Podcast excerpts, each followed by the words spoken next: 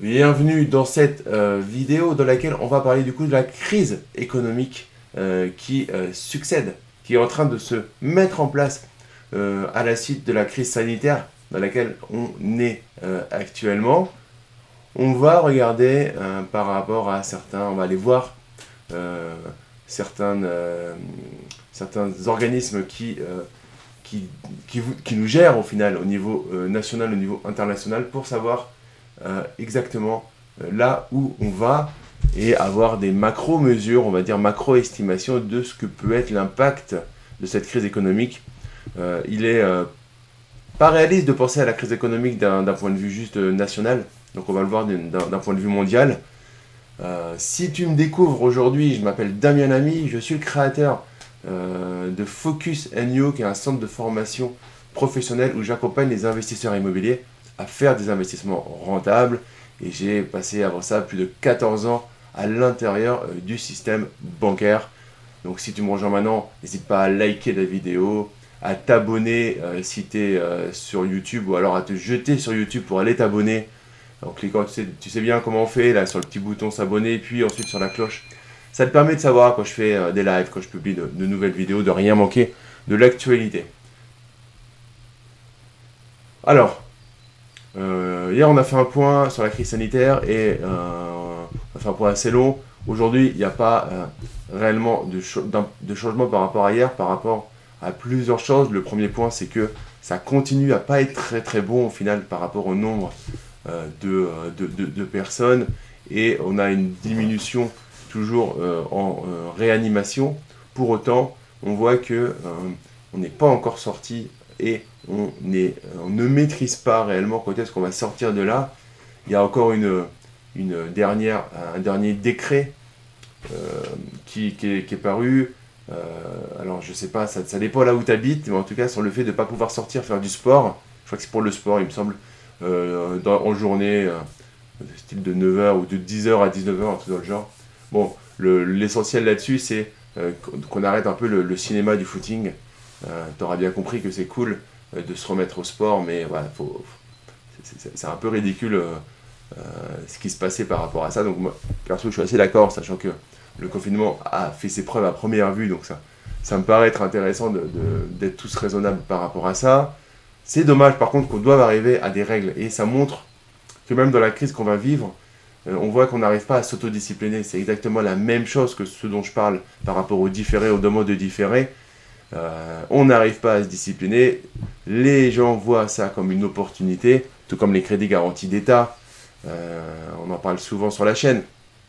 C'est pas euh, quelque chose qui doit être là pour voir comme une opportunité business, ça doit être vu comme une sauvegarde, un plot de sauvegarde. Ok les amis. Salut, salut Jérôme, salut Sophia, salut tout le monde. N'hésitez pas à se poser des questions par rapport au sujet. On va aborder certaines notions potentiellement complexes on va essayer comme d'habitude de euh, les rendre euh, largement accessibles, mais on va rentrer dans l'impact potentiel de cette crise économique. En fait, la crise économique, elle va partir, on l'a vu, déjà dans d'autres émissions, va partir des sociétés, de, la capacité dans les sociétés à se relancer. Et on voit que il y a eu une possibilité de, report de charges et il y a il y a un tiers, un tiers des PME de plus de 50 salariés qui ont euh, fait un report de charge. Un report de charge n'est pas à ce jour le fait d'effacer les charges. Ce qui fait qu'il y a un tiers euh, des PME et ça représente plus de 4 milliards, 4,3 milliards euh, d'euros. Alors, dans cet épisode, on va, je vais faire esprit et je vais être lourd sur la partie milliards parce que on parle pas en milliers, on parle pas en centaines de milliers, on parle pas en millions, on parle en milliards. Donc tout de suite, on voit l'impact que ça peut avoir sur l'économie globale et sur la relance de euh, cette économie globale. On compare en fait euh, au niveau de la potentielle crise euh, qui est en train d'arriver, parce qu'elle n'est pas encore là, mais elle est en train d'arriver.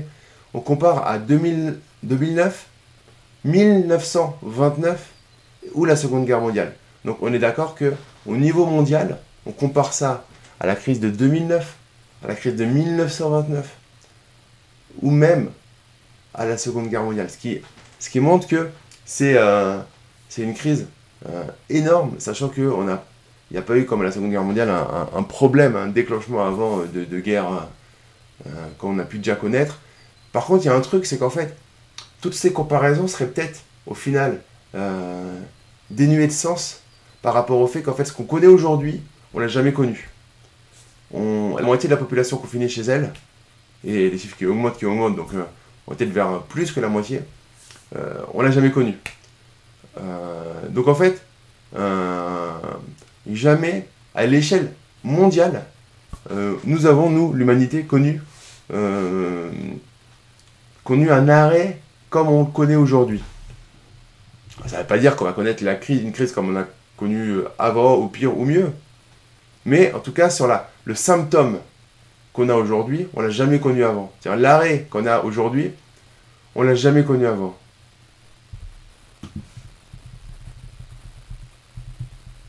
Là, dans les projections, euh, on aurait plus de 15% de faillite en France. Soit 58 000, 58 000 entreprises feraient faillite en France, dans les projections. Pour un, je reprends les chiffres, hein, j'essaie vraiment pour être précis. En 2009, il y avait eu 63 000, euh, euh, entreprises en faillite et le taux de chômage était passé de 7 à 10% de la population active. Pour euh, vous donner un ordre, ordre d'idée. Ça veut dire que on va, on va, on retourne dans choses. Économiquement, on dit qu'on retourne du coup 11 ans en arrière au niveau de l'essor économique. Il y en a même qui, par rapport à ça, font un saut en arrière temporel qui nous ramènerait euh, en 2005. C'est-à-dire qu'on ramènerait 15 euh, ans en arrière dans tout ce qu'on a mis en place économiquement parlant.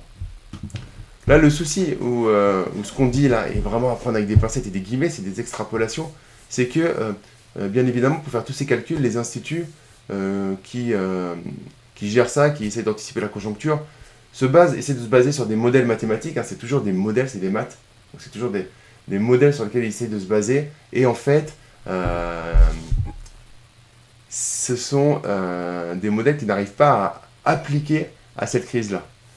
Euh, c'est, en fait, les crises servent pour créer des nouveaux modèles, mais cette crise-là, en fait, elle est unique dans sa façon d'avoir été amenée, dans sa façon d'être gérée, dans, dans l'impact qu'elle a. Du coup, il est très difficile de coller un modèle mathématique qui a servi pour une autre crise à cette crise-là et dire, ok, donc j'ai fait euh, tant, donc j'ai fait 15, donc là je vais faire 17 par rapport euh, au même moteur de, calcul. C'est euh, c'est là en fait la, c'est là la grande difficulté. Et ce que je te dis là, regarde la tête de n'importe quelle personne, du gouvernement, du porte-parole du gouvernement, du président ou d'un quelqu'un du, du secteur médical qui te parle. Ils savent pas on est quand même confiné depuis plus de trois semaines, ils savent pas. Donc là-dessus, il n'y a pas de. Euh, bien évidemment, c'est pas une, une, critique parce que je me, ça doit être tellement complexe que euh, les pauvres, quoi. Mais c'est que la crise, on peut pas savoir exactement, mais on peut potentiellement prendre un virage, voir où ça peut, euh, ça peut nous amener. En fait, le, le souci là-dessus, c'est que euh, il va y avoir quoi? Qu'est-ce que ça va entraîner ces faillites? Ces faillites, ça va entraîner qu'on a un État qui est déjà surendetté, mais on n'est pas le seul. Hein. D'une manière générale, les États sont euh, assez souvent euh, endettés, et l'hémorragie sociale qui va être entraînée par cette crise peut plonger dans un endettement encore plus gros les États, un surendettement. Il va falloir aussi potentiellement, et je t'en parle depuis un moment au niveau des banques, mais pas que, sortir la planche à billets. C'est-à-dire qu'il va falloir à un moment soit recapitaliser ou nationaliser des entreprises. Euh, on ne va pas pouvoir laisser euh, Air France en faillite. Euh, c'est pas possible. C'est, pas, ça paraît difficilement entendable. Je sais pas, dis-moi en commentaire ce que tu en penses. Que on laisse Air France faire faillite. Pourtant, une compagnie aérienne qui s'arrête pendant plusieurs semaines, sachant que ne serait-ce qu'une journée dans laquelle c'est une course contre la montre pour que l'avion reste le moins longtemps au sol. Euh, et à chaque fois qu'il reste plus longtemps que le temps prévu, c'est euh, des milliers d'euros, voire plus, voire des dizaines de milliers d'euros de perdu à chaque moment qui est au sol, c'est juste énorme. Par contre, on ne pourra pas euh, forcément euh, les laisser tomber, donc l'État va devoir nationaliser, euh, recapitaliser, rentrer dans le capital. Il, va y avoir des corrections à faire par rapport à l'État qui est déjà surendetté.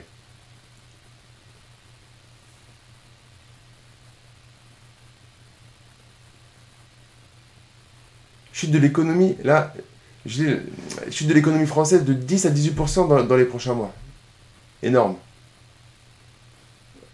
C'est le niveau, en fait, on estime au niveau de l'INSEE, euh, au niveau des instituts de, conjoncture, on, peut, on, estime qu'on pourrait se retrouver dans une, dans une, chute qui, serait à la hauteur de celle qu'on a connue à la Seconde Guerre mondiale.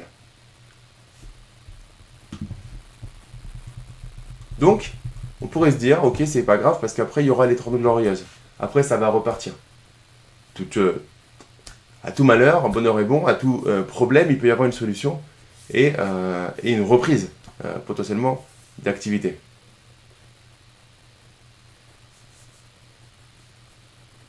Le souci, c'est que c'est pas le coronavirus qui a, entraîné réellement cette crise.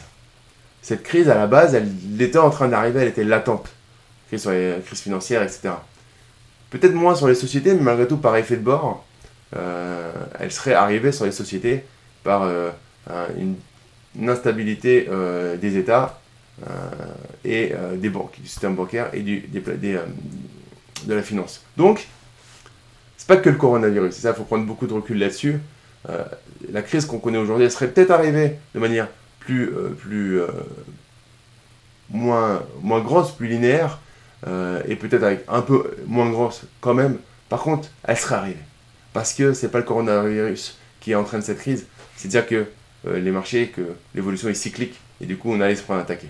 Par contre, là, on a, on a un tsunami là où on devait avoir une tempête.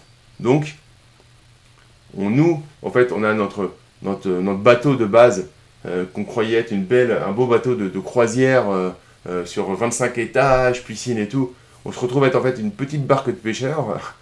Et en face de nous, et en face de nous, en face de nous, on a un tsunami là où on pensait avoir une grosse vague, voire une, une, bonne averse. On se prend un vrai tsunami jamais vu euh, au, niveau, au niveau des marchés. Donc, clairement, euh, on, est, largement euh, pris de court au, milieu de, la mer pour savoir comment réagir. Est-ce qu'il n'y aura pas une solution financière européenne au niveau des pays? Ouais, alors on va voir ça un peu plus tard. Une intervention par rapport à ça, Jérôme, on va voir que solution, solution, solution financière, à un moment c'est sortir la planche à billets et sortir des milliards et des milliards, et, ou alors, euh, peut-être que ce dont tu penses derrière, c'est carrément euh, euh, qu'il y ait une, un R à Z, une remise à zéro des compteurs au niveau de l'endettement des, pays. Compliqué, compliqué à, prédire et compliqué à estimer au niveau de l'impact parce que ça, peut, ça a un gros impact sur la dépréciation derrière. est-ce que, tu, est-ce que tu fais plus de mal ou pas en faisant ça ou, je, je ne sais pas s'ils iront, j'ai une petite intervention ensuite euh, sur cette partie-là. Jérôme, on, va, aborder ça tranquillement.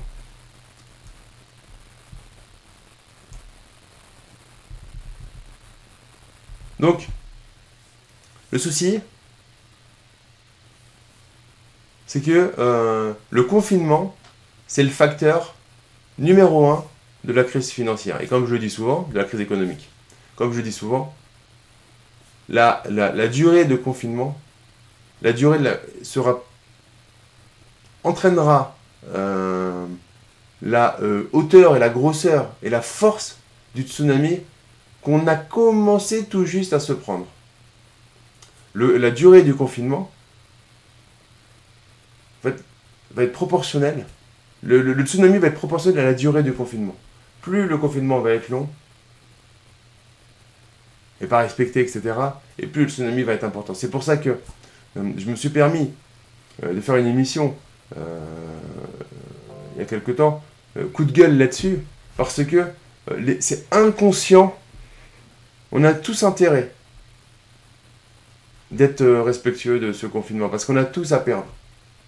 Tous. Donc, en étant respectueux, on, permet à l'économie de repartir. L'économie va repartir. Quand l'économie va repartir, elle va, repartir. Elle repartir, elle pourra sûrement repartir fort. Elle saura repartir de manière vertueuse. Et ça va revenir à un moment. Plus ou moins long, ça va revenir. C'est des cycles. Mais plus on, euh, reste dans un gel au niveau de, ce confinement, qui est le paramètre qu'on ne maîtrise pas dans la crise économique, c'est le confinement. C'est la partie sanitaire et clairement, derrière, c'est l'impact, c'est le confinement qu'on ne maîtrise pas. Donc le confinement euh, peut s'arrêter parce que euh, la crise sanitaire est maîtrisée. On passe au stade 2 de la crise économique. On est dans la crise économique. Parce que le tsunami, il arrive. Tant qu'on n'a pas fini le confinement, le tsunami, il augmente, il augmente, il augmente, il augmente, il augmente d'intensité. Et du coup, il va être très impactant. C'est pour ça que euh, j'appelle régulièrement un geste citoyen et de pas en fait euh, demander des différés bêtement ou des crédits euh, parce que tu peux avoir euh, des crédits par rapport à tes chiffres d'affaires des années précédentes, garantie d'État, parce qu'en fait c'est celui la personne qui te, la personne qui te garantit n'a pas les moyens de te garantir. Je crois que c'est clair. Pour pas comprendre ça quand même à un moment, il faut, je pense, ouais, il faut, c'est compliqué à ne pas comprendre quand même. Hein. tu vas, euh, tu, euh, si tu n'as plus d'argent sur ton compte, si tu n'as plus d'argent nulle part, tu n'as plus d'argent sur ta carte bancaire, tu n'as plus d'argent, c'est fini, tu n'as plus rien, euh, et que tu invites 10 personnes à la maison pour passer des vacances, normalement, tu n'as pas les moyens de le faire. C'est, je peux pas faire plus simple.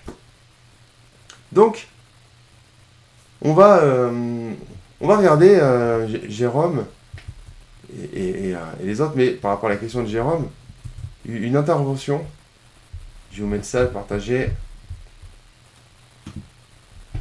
de, euh, de Bruno Le Maire par rapport à, ce, dont parlait Jérôme sur euh, le, fait qu'il y a un fonds européen qui pourrait relancer l'investissement après la crise. Donc c'est exactement ce dont tu parlais. tous les pays européens doivent redémarrer à la même vitesse pour garantir la cohésion. Donc on va écouter donc vous le connaissez.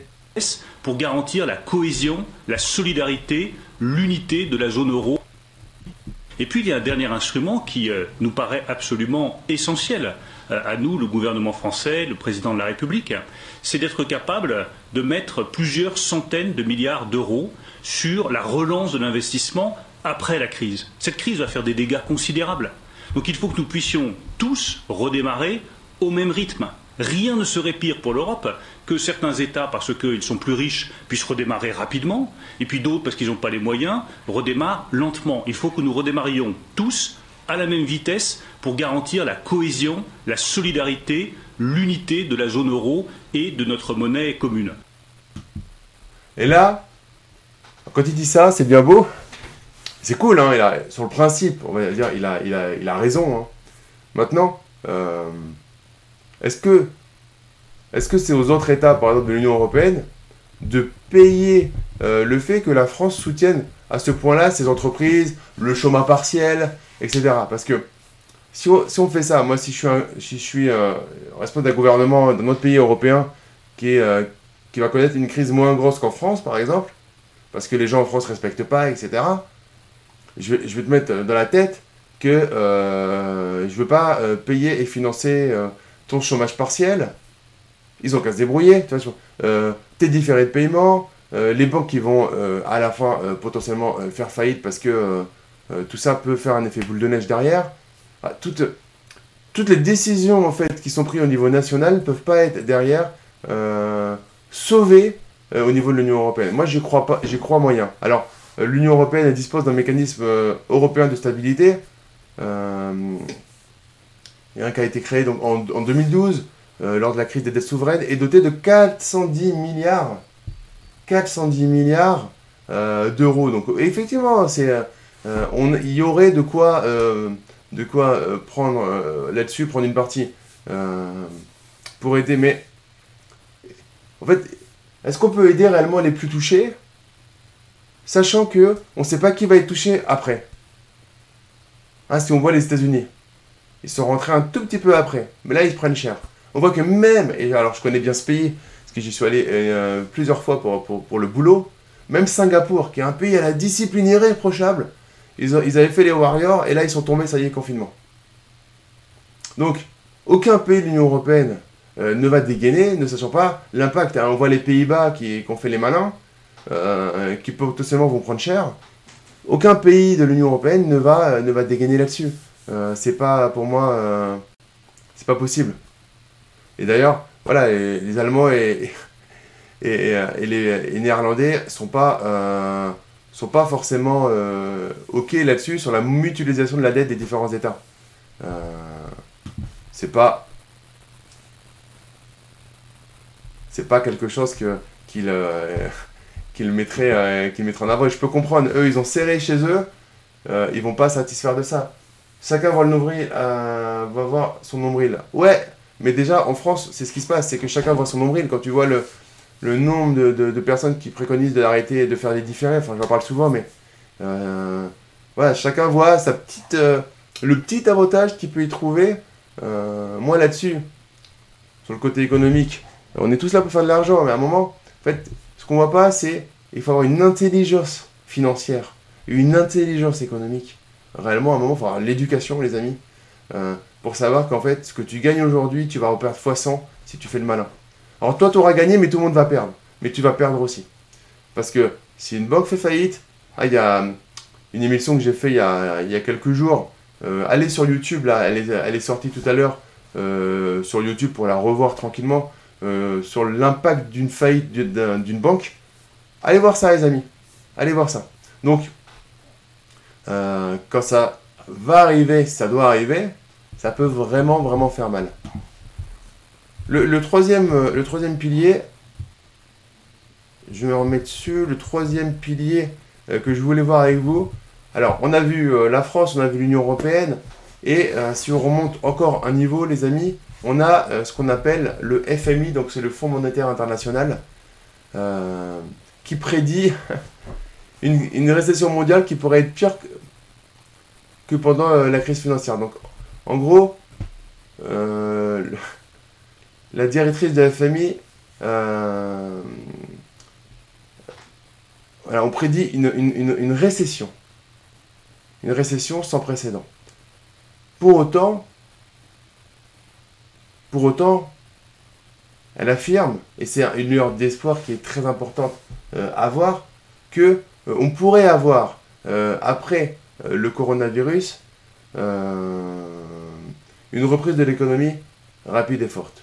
Donc, elle se mouille pas trop, parce que je vais la citer hein, quand même, c'est plus le coronavirus sera arrêté rapidement, plus la reprise de l'économie sera rapide et forte. Donc elle se mouille pas trop, puisque comme on ne sait pas qu'est-ce que ça veut dire rapidement, sachant que ça fait déjà un moment qu'on y est, euh, donc, elle se mouille pas trop. Mais euh, la récession, elle pourrait être pire que la crise financière de 2008. Ça, on en parle déjà, ça pourrait être pire. Donc tout ce que je dis là, les amis, ça ne veut pas dire que ça va nous concerner. Hein. C'est à l'échelle mondiale, à l'échelle de l'Union Européenne, à l'échelle de la France. Ensuite, nous, on fait partie d'une faible population de personnes qui nous cultivons au niveau de, nos investissements de l'éducation financière. Par rapport à ça, je vous rappelle, euh, que demain, le live, je reçois un trader professionnel certifié à l'AMF, l'autorité des marchés financiers. On va parler, je vais lui donner la parole pour qu'on parle des marchés financiers. Donc demain, euh, demain midi, soyez là les amis, ça va envoyer encore du lourd. Et on se cultive, on s'informe par rapport à ça, on sera euh, dans les personnes qui vont le mieux se sortir de cette crise. C'est inévitable, c'est comme ça. Il y aura des morts, il y aura des personnes qui vont s'en sortir. Euh, donc, perspective de, de, de croissance mondiale négative pour 2020. Et donc, elle a déjà euh, shooté donc, euh, la secrétaire, la directrice par générale du FMI, Georgieva, Kristalina, à tous les ministres des Finances et tous les patrons de banques de banque centrales sur les perspectives de croissance négative. Donc, autant dire que perspective de croissance négative, on n'est pas bon.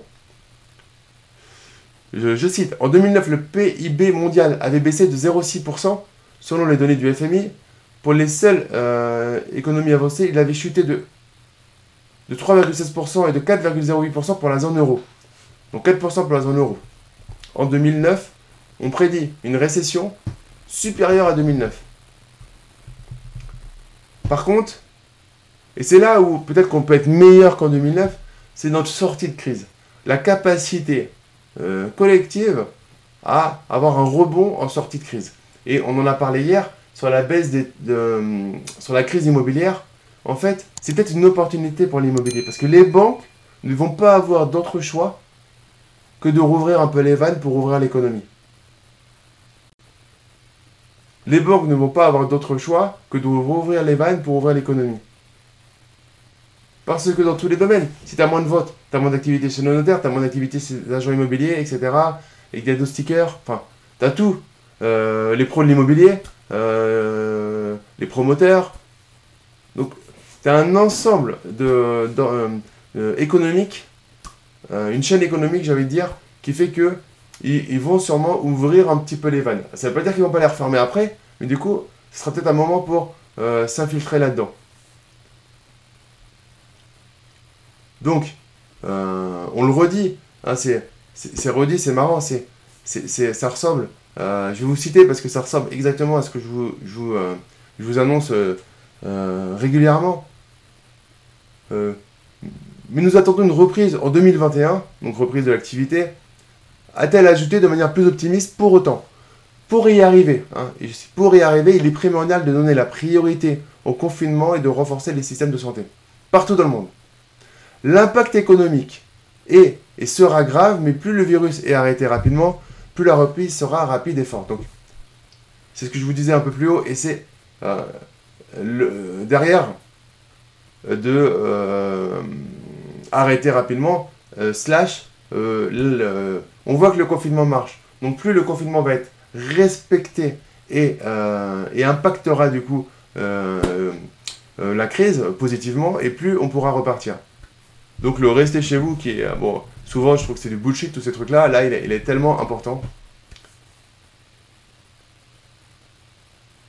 Parce que là, en fait, avec tous, c'est ce que, en fait, on a une activité économique, on ne sait pas qu'en France, on a une activité économique mondiale qui s'est arrêtée euh, via euh, ligne aérienne fermée, magasins, bars, restaurants, tous les commerces. Alors, il y a quelques commerces qui commencent à rouvrir un tout petit peu, mais tous les commerces fermés c'est euh, juste euh, c'est juste quelque chose qui sans précédent au niveau, au niveau mondial. Donc il faut attendre pour investir en ce moment. Euh, bah, de toute façon, en fait, Sophia, ce qu'il faut, c'est continuer à comprendre, à se former, à maîtriser les différents aspects. si tu l'as pas fait, je t'invite à regarder la masterclass. Vous avez le lien juste en dessous, la masterclass avec mon frère sur la fiscalité et le juridique. Se former, grosse connaissance pour pouvoir travailler en fait un peu le bac. C'est-à-dire que là, tu vas euh, semer ton actif pour pouvoir repartir euh, de plus belle et investir dès la fin du confinement. Selon la durée du confinement, selon l'impact, on aura des premiers indicateurs qui, montreront euh, ce qu'on doit faire, comment on doit se comporter après le confinement on en tant qu'investisseur immobilier. Mais il n'y a rien qui nous dit qu'on ne doit pas aller au taquet juste après le confinement. Par contre, là, il faut encore mieux profiter de cette période-là pour pour monter, monter vraiment en compétence sur son niveau, euh, autour de tous les sujets euh, qui t'intéressent en investissement immobilier. Il va falloir être là au bon moment, effectivement, pour investir et se lancer, euh, sans se précipiter, et du, coup, emmagasiner, profiter de cette période pour emmagasiner tout ce qu'on peut emmagasiner.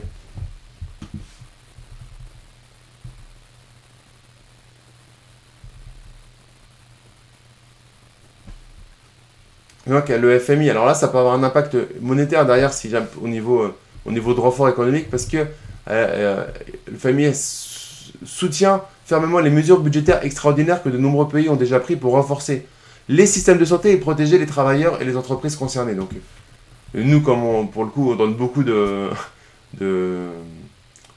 En France, on a un beau pays là-dessus et on est beaucoup en, aide, donc on est plutôt concerné là-dedans, donc c'est plutôt, c'est plutôt top. Donc, le fonds se dit prêt à déployer toute sa capacité de financement, soit 1000 milliards de dollars. 1000 milliards de dollars. C'est pour que je vous ai dit au début qu'on va parler on va parler beaucoup en milliards pour voir un peu l'impact de cette crise.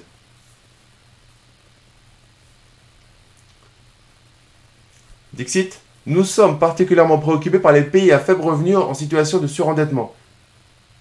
Donc, question sur laquelle il travaille avec la Banque mondiale. Donc, le FMI, les banques mondiales, les gouvernements, Union européenne, euh, États-Unis, Chine, pays d'Afrique qu'il faudra aider à un moment euh, parce que ça peut être très, euh, compliqué chez eux et il faudra forcément au niveau mondial les aider, il ne faut pas oublier ça et ça aura un impact financier.